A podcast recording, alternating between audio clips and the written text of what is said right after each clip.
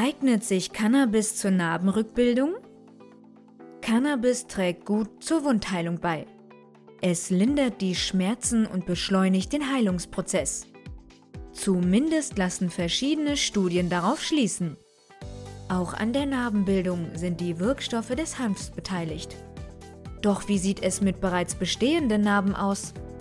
Können diese mit Hilfe von Cannabis zurückgebildet werden? Faktoren für verstärkte Narbenbildung. Wenn der Haut eine Verletzung widerfährt, dann reagiert der Körper in der Regel schnell mit dem Heilungsprozess, an dessen Ende, je nach Art, Größe und Tiefe der Verletzung, meistens eine Narbe steht. Narben bestehen hauptsächlich aus festem Bindegewebe und sind deshalb nicht so elastisch wie die intakte Haut. In schlimmen Fällen führen Narben zu Bewegungseinschränkungen und zu Spannungen an umliegenden Hautstellen. Bei hellhäutigen Menschen sind Narben für gewöhnlich heller als die restliche Haut. Bei dunkelhäutigen sind Narben dunkler als die gesunde Haut. Sie weisen keinen Haarwuchs sowie keine Talg- und Schweißdrüsen auf. Wenn die Narbe von der betroffenen Person als Makel oder gar als entstellend empfunden wird, wirkt sich das nicht selten auf die Lebensqualität der Person aus. Neben Größe und Tiefe der Verletzung wirken sich weitere Faktoren negativ auf die Narbenbildung aus, sprich, sie lassen Narben größer, härter oder tiefer werden. Ist die Hautverletzung längere Zeit entzündet, sorgen Keratinozyten, hornbildende Zellen und Fibroplasten, bewegliche Zellen im Bindegewebe, die bei der Narbenbildung schließlich zu unbeweglichen Zellen werden, dafür, dass vermehrt Bindegewebe gebildet wird. Ausgefranste, unregelmäßige Wundränder führen ebenfalls zu verstärkter Narbenbildung, im Gegensatz zu glatten Wundrändern. Je jünger ein Patient ist, desto stärker bilden sich Narben auf dessen Körper aus. Am meisten betroffen von starker Vernarbung sind 10- bis 30-Jährige. Auch Schwangerschaftshormone können das Narbenwachstum begünstigen. Dort, wo die Haut stark gespannt ist, beispielsweise am Dekolleté, am Rücken und an den Schultern, sind häufig größere, wulstartige Narben zu sehen. Nicht zuletzt spielen die Erbanlagen jedes Menschen eine wichtige Rolle bei der Narbenbildung. Verschiedene Arten von Narben. Die ideale Narbe ist weich und flach und unterscheidet sich damit vom Äußeren her nicht großartig von der gesunden Haut. Es gibt aber auch Narben, die von pathologischer Natur sind. Die hypertrophen Narben bestehen aus verdicktem, kordelförmigen Gewebe und erheben sich über das normale Hautniveau. Hypertrophe Narben können sich von selber zurückbilden.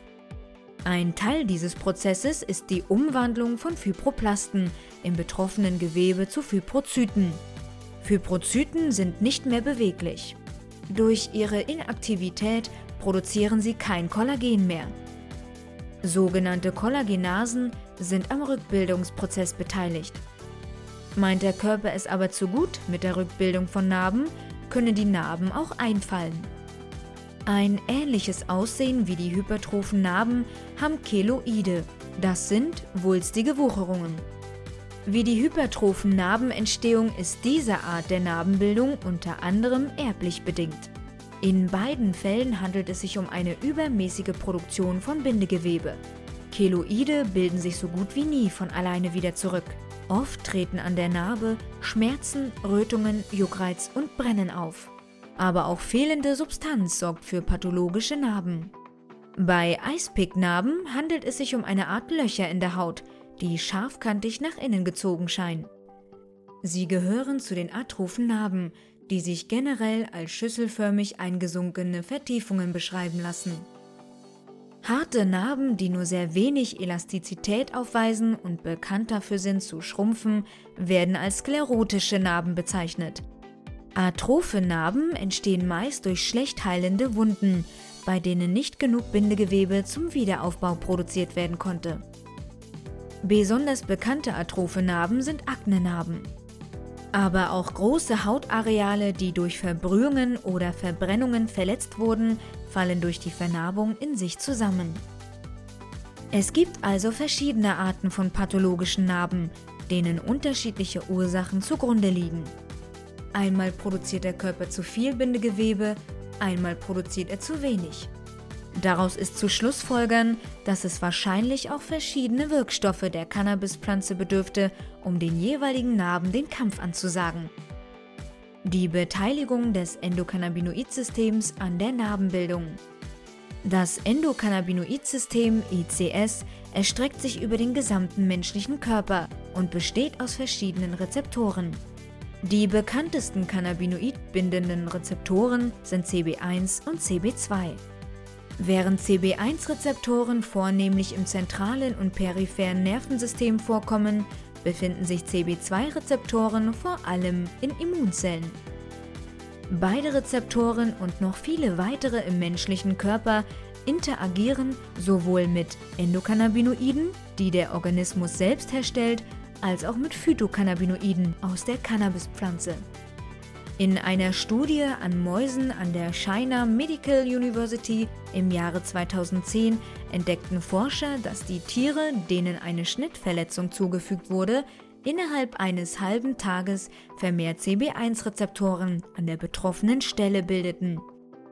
Ihren Höhepunkt erreichte die Anzahl der CB1-Rezeptoren an Tag 5 nach Zufügen des Schnitts. 14 Tage nachdem die Verletzung stattgefunden hatte, war ihre Anzahl wieder auf dem Ausgangsniveau angelangt. Interessant war auch die Zusammensetzung der neuen Zellen, welche die CB1-Rezeptoren enthielten.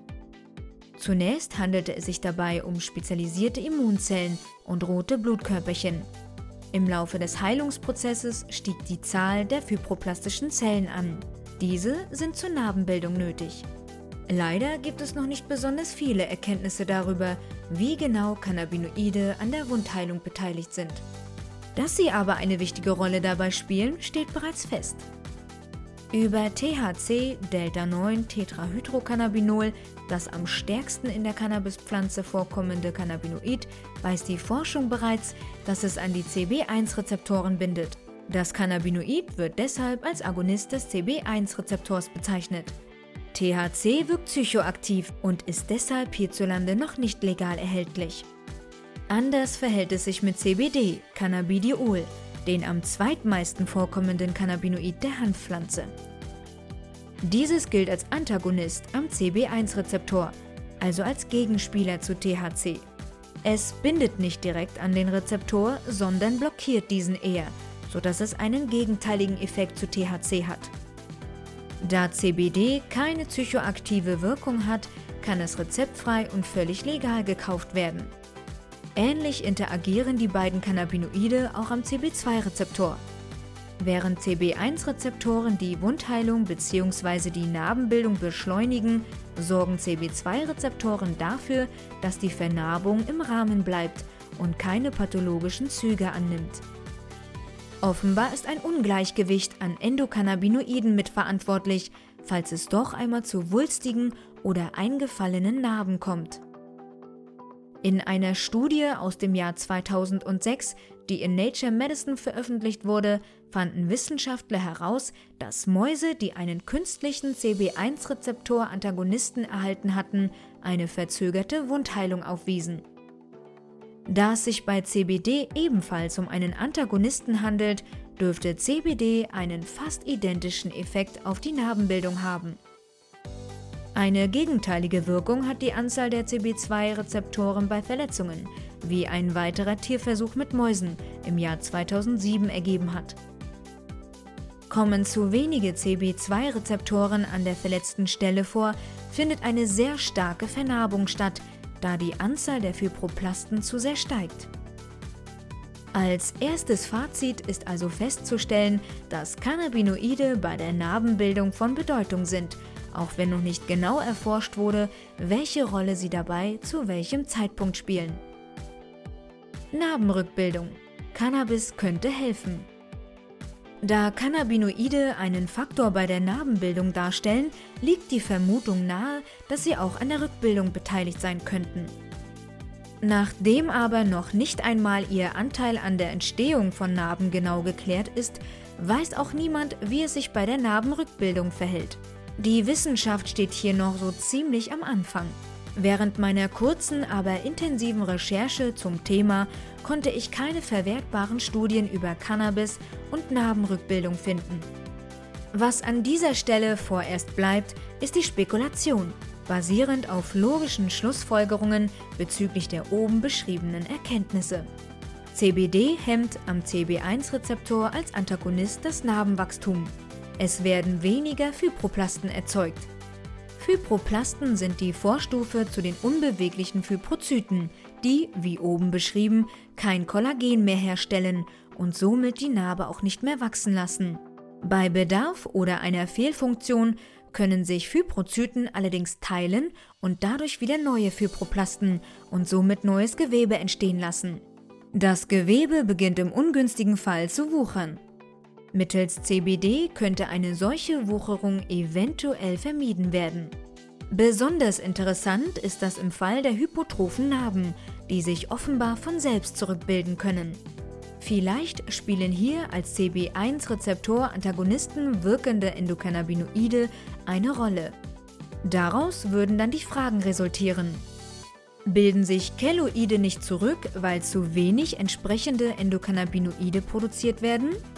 Könnten sich Keloide zurückbilden, wenn ein Endokannabinoidmangel durch die Zufuhr von Phytocannabinoiden ausgeglichen wird? Könnten sich hypertrophe Narben durch Cannabinoidzugabe schneller und besser zurückbilden? Kann ein Mangel an den Fibroplasten hemmenden CB2-Rezeptoren ausgeglichen werden, wenn die richtigen Phytocannabinoide auf die wenigen vorhandenen CB2-Rezeptoren wirken und diese zu vermehrter Aktivität animieren, damit nicht zu viel Narbengewebe entsteht? Da bei atrophen Narben Bindegewebe fehlt, um die eingefallenen Löcher zu ebnen und auf Hautniveau zu bringen, könnte anstelle eines Antagonisten wie CBD vielleicht ein Agonist wie THC eingesetzt werden, um das Gewebewachstum anzuregen und die Narbe zu korrigieren? Auf keine dieser Fragen scheint es bislang eine Antwort zu geben. Aber vielleicht wissen wir in ein paar Jahren mehr darüber. Da es aber mindestens 70 weitere Cannabinoide neben CBD und THC gibt, die alle noch nicht wirklich eingehend erforscht wurden, während selbst die Wirkweise der beiden berühmtesten Phytocannabinoiden noch relativ unklar ist, müssen wir uns noch etwas gedulden, wenn wir wissen wollen, ob Cannabis tatsächlich Narben zurückbilden kann. Denkbar wäre es durchaus hässliche Narbenbildung durch Cannabis vermeiden. Was Cannabis aber auf jeden Fall kann, ist das Wachstum pathogener Narben zu verringern. Da es erwiesenermaßen entzündungshemmend wirkt und Entzündungen eine der Ursachen für verstärkte Wucherungen an Verletzungen darstellen, tut man gut daran, sich bereits während des Heilungsprozesses mit Cannabis zu behandeln. Natürlich nur nach Rücksprache mit einem fachkundigen Arzt. Die Anwendung des Cannabisprodukts kann innerlich erfolgen, etwa in Form von CBD-Öl, Tabletten oder Kapseln, oder äußerlich durch Tinkturen, Öle oder Salben.